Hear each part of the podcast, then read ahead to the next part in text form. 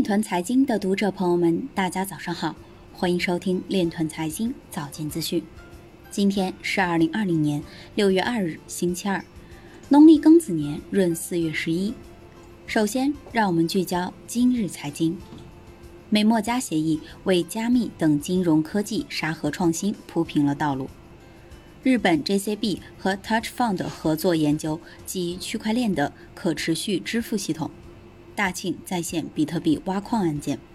云南德宏州发文规范矿场，限期拆除项目电力系统严查。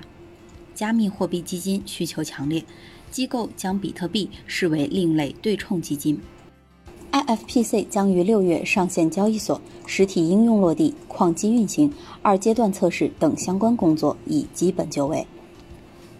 比特大陆正式发布蚂蚁矿机 T 幺九。环球应物表示，相关区块链药品溯源技术已经进入研发阶段。比特币倡导者表示，比特币改进方案的初步审查已经完成。华尔街金融分析师表示。相对比特币，山寨币几乎没有价值。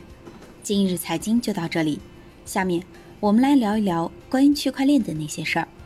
国际数据公司认为，尽管区块链技术仍处于发展初期，在基础研究、关键技术等方面发展仍存在关键挑战，但在新基建背景下，这些挑战有望得到克服。针对现有系统缺陷的扩容、跨链。隐私保护和治理规则等将成为区块链技术攻坚的方向，与其他 ICT 技术如云计算、物联网的融合使用，将是破局区块链大规模行业应用的关键。